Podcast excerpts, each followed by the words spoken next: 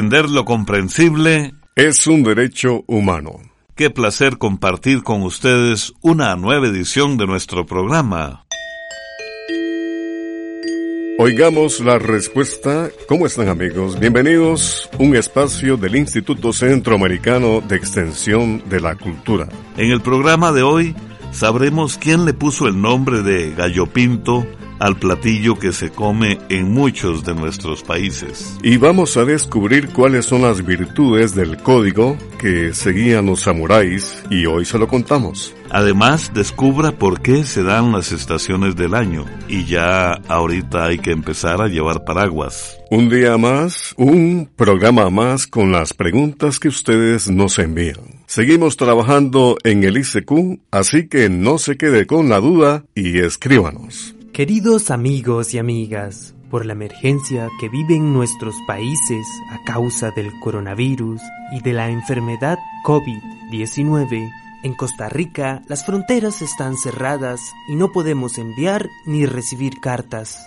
Lamentablemente, tenemos varias cartas con respuestas que no hemos podido enviar y de seguro que muchos oyentes no nos han podido enviar sus cartas.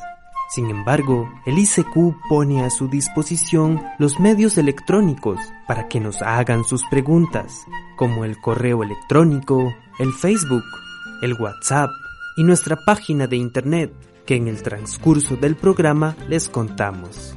Envíenos sus preguntas y ayude a aquellas personas que quizás no tienen un celular o una computadora para enviarnos sus consultas y recuerden seguir las recomendaciones de las autoridades de salud de cada país.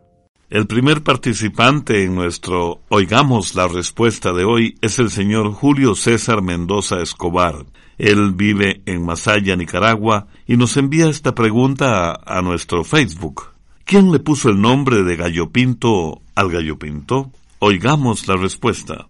¡Qué delicia el gallo pinto! Vamos a contarle que este platillo es tradicional de la cocina de muchos países, como por ejemplo Costa Rica. Se prepara mezclando arroz, frijoles y otros sabores. Pero este platillo no solo se prepara en Costa Rica. En muchísimos países de América Latina se preparan platos parecidos, pero con nombres propios de esas tierras. Ahora bien, no se sabe bien quién le puso el nombre de gallo pinto al platillo. Aparentemente ese nombre, gallo pinto, viene del color de algunas razas de gallos que son de color blanco y negro o jaspeado, apariencia que posiblemente alguna persona relacionó con la mezcla del arroz y los frijoles. Pero más allá del nombre, el gallo pinto se ha convertido en un platillo que no falta en la mesa de muchísimas familias, y que además se trata de un plato muy nutritivo. ¿Es cierto que el Titanic está en el agua? ¿Por qué no lo pueden sacar? Es la pregunta que nos hace desde Nicaragua el joven Junior Martínez Ruiz a través de WhatsApp. Oigamos la respuesta. El Titanic era un transatlántico británico. Se les dice transatlánticos a grandes barcos que atraviesan el Océano Atlántico de un lado a otro. En su primer y último viaje, el Titanic salió del puerto de Southampton, en Inglaterra, un 10 de abril de 1912. Iba con rumbo a Nueva York en los Estados Unidos y llevaba más de 2.000 personas a bordo. El Titanic medía 295 metros de largo y pesaba 47.000 toneladas. Tenía la altura de un edificio de 11 pisos. En aquel tiempo, el Titanic era el barco más grande del mundo. El 13 de abril, cuando navegaba al sur de la isla llamada Terranova, el Titanic recibió telegramas de advertencia de que había varios icebergs o témpanos de hielo de gran tamaño flotando por aquellos lugares. Cerca de la medianoche del 14 de abril de 1912, uno de los vigías vio la silueta de un gran témpano a unos 400 metros de distancia del barco. Inmediatamente sonó la alarma y gritó que el barco iba directo hacia el témpano. De inmediato se dio la orden de echar marcha atrás con toda la potencia de los motores, pero dada la velocidad que llevaba, el Titanic chocó de lado con el gran témpano de hielo. Luego del choque, parecía que nada había ocurrido.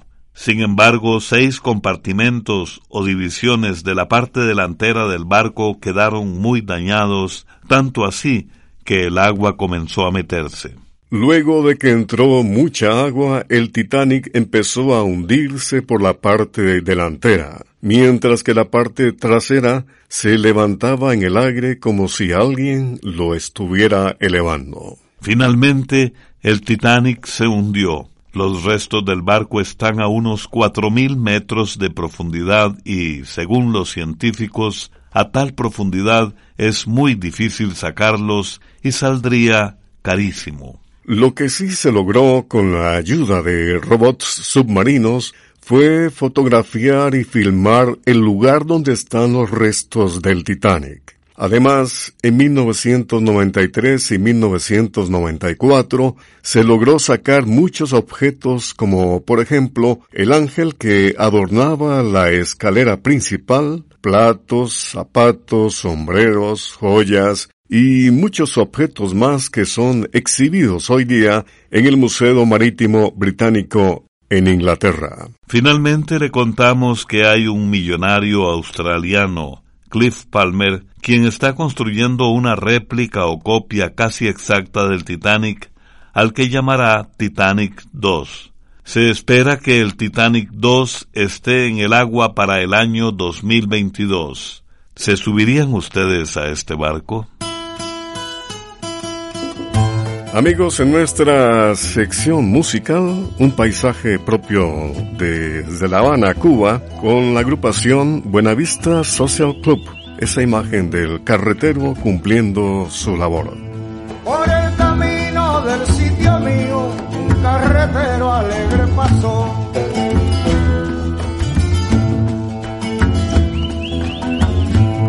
Con sus canciones que muy sentida y muy guajira alegre cantó.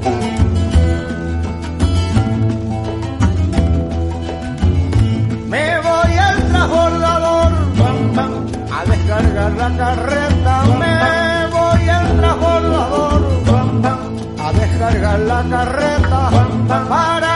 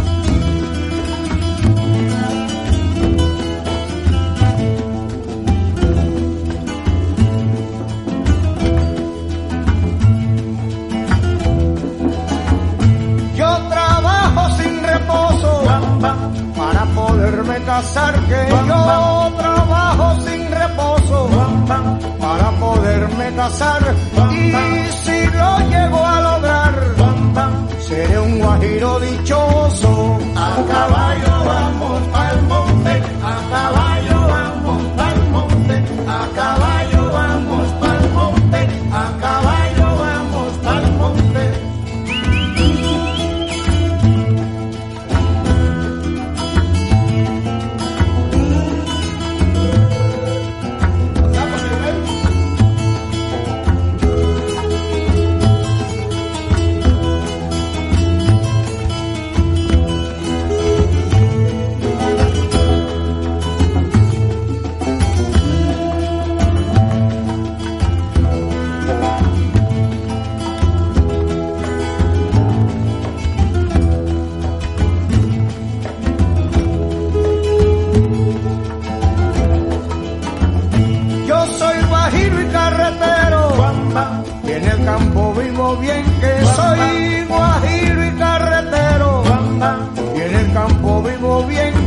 Bamba. Porque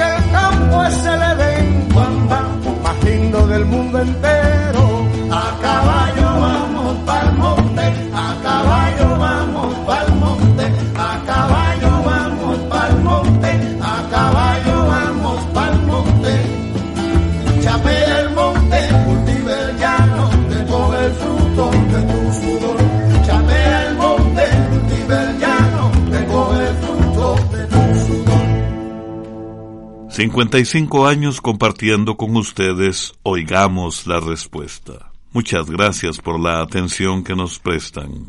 Un estimado oyente que nos escucha desde San José, Costa Rica, nos llamó por teléfono y preguntó lo siguiente. ¿Cuáles son las siete virtudes de Bushido y de qué habla el código del samurái? Oigamos la respuesta.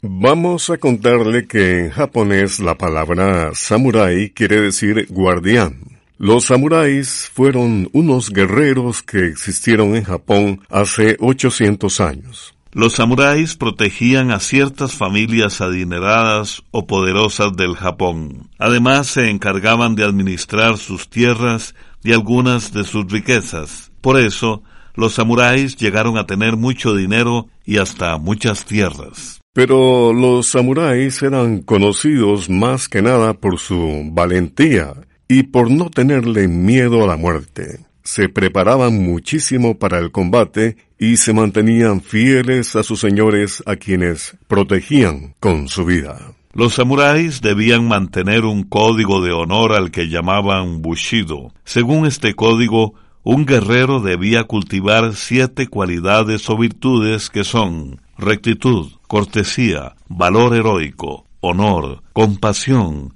honestidad o sinceridad y lealtad en el deber. Los samuráis practicaban esas virtudes día a día al tratar a las demás personas y era un ejercicio tan importante como la práctica de las artes marciales. El honor de un samurái era algo tan estricto que muchos de estos guerreros se quitaban la vida si faltaban a sus reglas, pues para ellos era más fácil la muerte que seguir viviendo con el peso de la falta.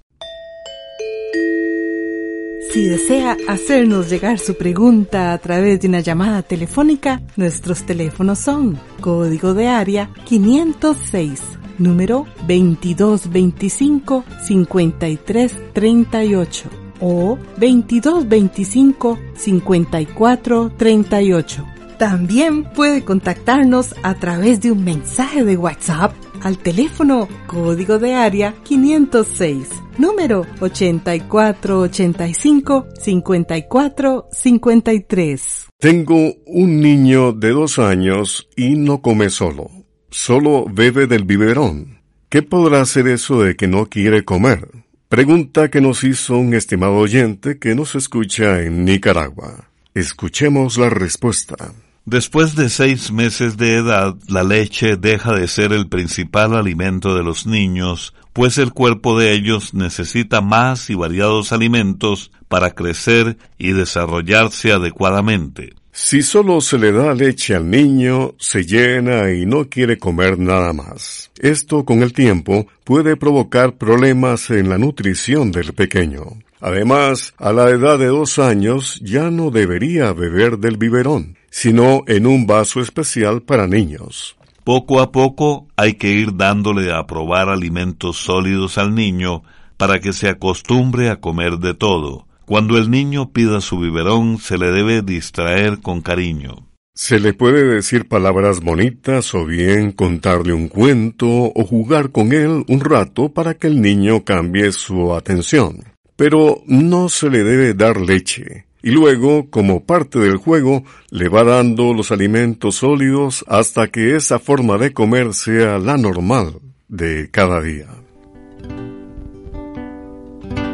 Vamos a la música. En 1993, el Instituto Costarricense de Educación Radiofónica realizó una amplia investigación musical y sociológica en el territorio costarricense y se descubrieron en esa época grandes intérpretes de nuestro arte musical como por ejemplo la canción que le vamos a presentar en voz y guitarra de Mauricio Vargas Barrantes de Buenos Aires, en la región sur de Costa Rica, y se titula Te quiero ayudar. Sé humilde, sé sabio, sé honrado y así la vida podrás disfrutar, dice la letra. Que la disfruten.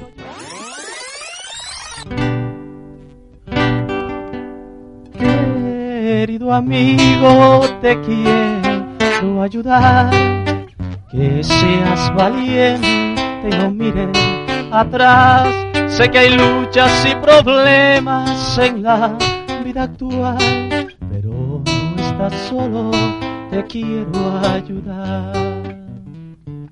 Mira ese niño que está allí sentado, como ese anciano lo está aconsejando, le dice sé humilde, sé sabio y honrado, y así la vida estarás disfrutando entonces tu amigo, sé muy valiente, escucha consejos y serás prudente, corrige lo malo que hay en tu vida y así podrás disfrutar cada día. Y fija las metas que vas a alcanzar.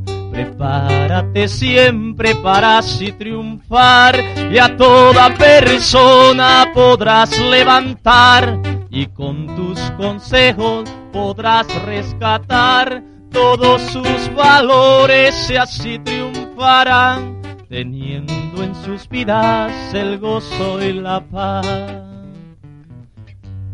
Entonces tu amigo, sé muy valiente Escucha consejos y serás prudente, corrige lo malo que hay en tu vida y así podrás disfrutar cada día. Y fija las metas que vas a alcanzar, prepárate siempre para así triunfar. Y a toda persona podrás levantar. Y con tus consejos podrás rescatar todos sus valores. Y así triunfarán teniendo en sus vidas el gozo y la paz. Muchas gracias. Envíenos sus preguntas al apartado 2948-1000 San José, Costa Rica también nos puede contactar al correo electrónico isq.org o encuéntrenos en Facebook como Oigamos la Respuesta. Bien amigos, y luego de la música continuamos con ustedes. Aquí está la siguiente consulta del señor Norbín Espinosa López. Desde Nicaragua nos pregunta. Todas las plantas, arbustos y árboles tienen la capacidad de producir oxígeno. Escuchemos la respuesta.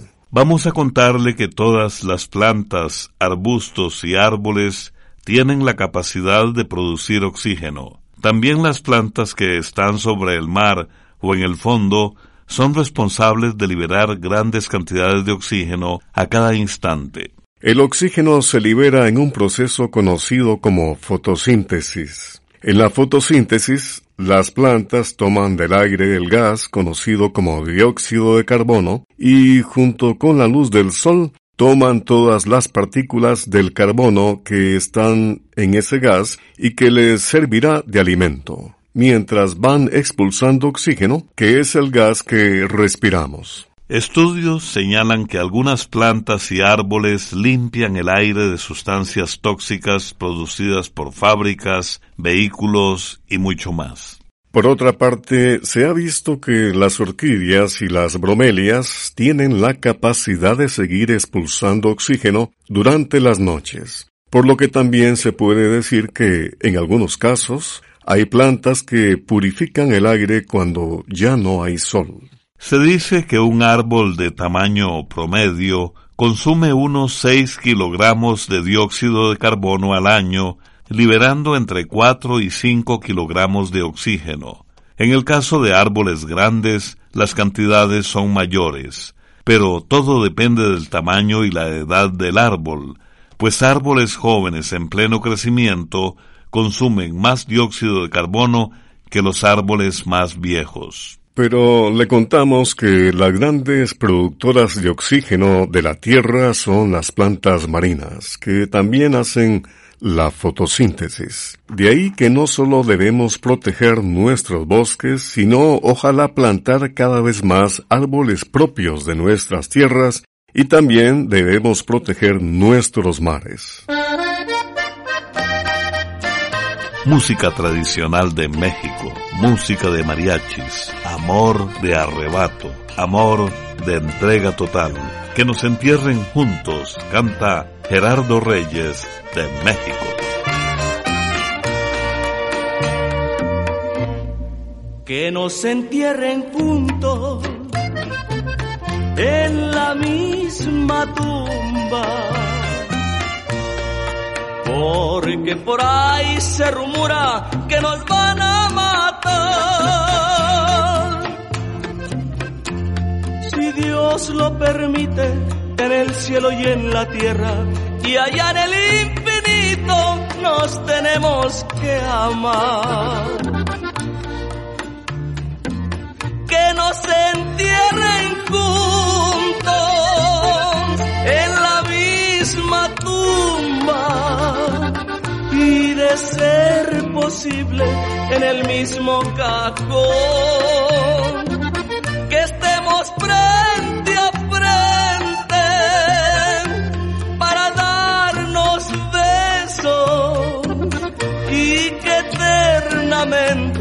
ya después de muertos gozar nuestro amor.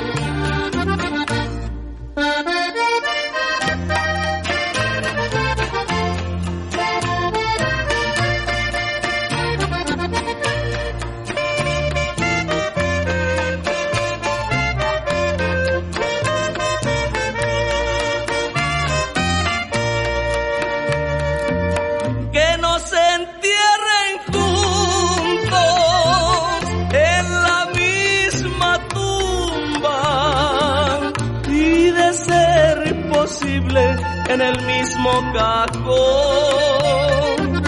Que estemos frente a frente para darnos besos y que eternamente, ya después de muertos, gozar nuestro amor. Que nos entierren juntos misma tumba.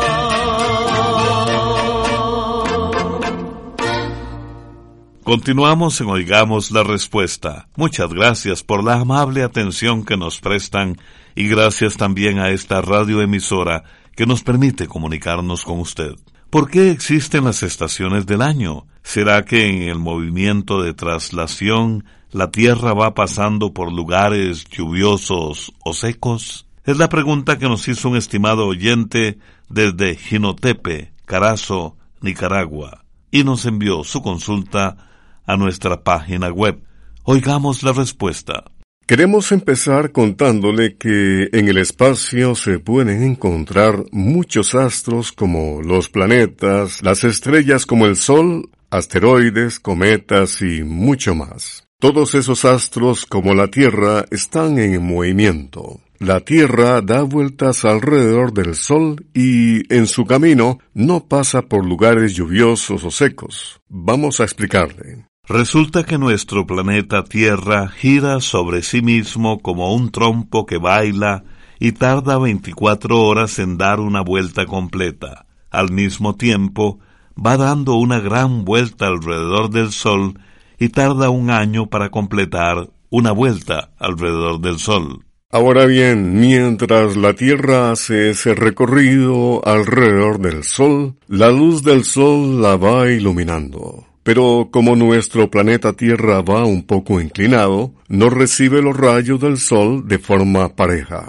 En cierta época del año el Sol alumbra más la parte norte de la Tierra y en otra época alumbra más la parte sur.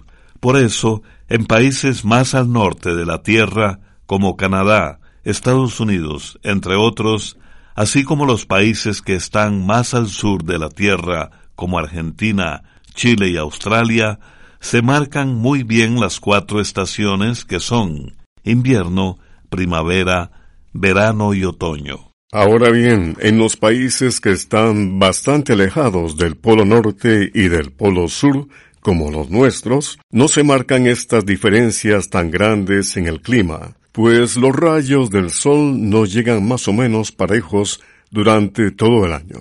Nosotros tenemos solo un tiempo de lluvias y un tiempo seco, a lo que llamamos estación seca y estación lluviosa. Pero, ¿por qué ocurre así? Resulta que durante la época del año en que el Sol calienta menos la parte norte de nuestro planeta, allá se da el invierno, o sea, entre diciembre y febrero. Como hace tanto frío, el aire en el norte se enfría mientras que el aire caliente empieza a irse hacia arriba, hacia las partes más altas, dejando como un vacío. Entonces el aire frío que viene en el norte corre a ocupar el lugar que dejó aquel aire caliente. Es entonces cuando comienzan a soplar esos vientos fríos y secos hacia finales del año y a los que llamamos vientos alisios. El viento norte o alisio trae muy poca agua y más bien barre hacia el sur las nubes de lluvia que se forman sobre el Océano Pacífico. Entonces se da la época seca en nuestras tierras. Durante la otra época del año, cuando el sol calienta más la parte norte que la parte sur de la tierra, dominan los vientos que vienen del sur. Estos vientos, que son más suaves, se llaman monzones y traen hacia el interior de nuestros países las nubes de lluvia que se forman sobre el Océano Pacífico. Al chocar esas nubes con las cordilleras que se extienden a lo largo de nuestros países, se enfrían permitiendo que el vapor de agua se vuelva a formar en gotitas de lluvia, las cuales caerán en forma de lluvia cuando el calor baja. Entonces se producen los aguaceros que marcan la época que llamamos lluviosa. Bien, concluimos nuestro programa con una reflexión de el fabulista de la antigua Grecia, Esopo. Es una reflexión corta, cierta y contundente. La unión hace la fuerza. Amigos, al despedirnos queremos invitarles a nuestra próxima edición con algunos temas como estos. ¿Quién fue el que inventó la canción Feliz cumpleaños en inglés? ¿Será cierto que los polinesios colonizaron América? ¿Se puede oxigenar el agua para tomar? Les esperamos. Programa A Control 08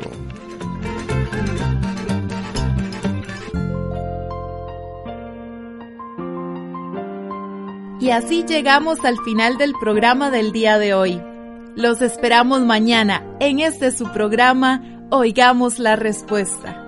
Mándenos sus preguntas al apartado 2948-1000 San José, Costa Rica. También puede enviarnos sus preguntas al correo electrónico icq.org o encuéntrenos en Facebook como Oigamos la Respuesta o llámenos por teléfono, código de área 506, número 2225-5338 o 2225-5438. Recuerde que comprender lo comprensible es un derecho humano.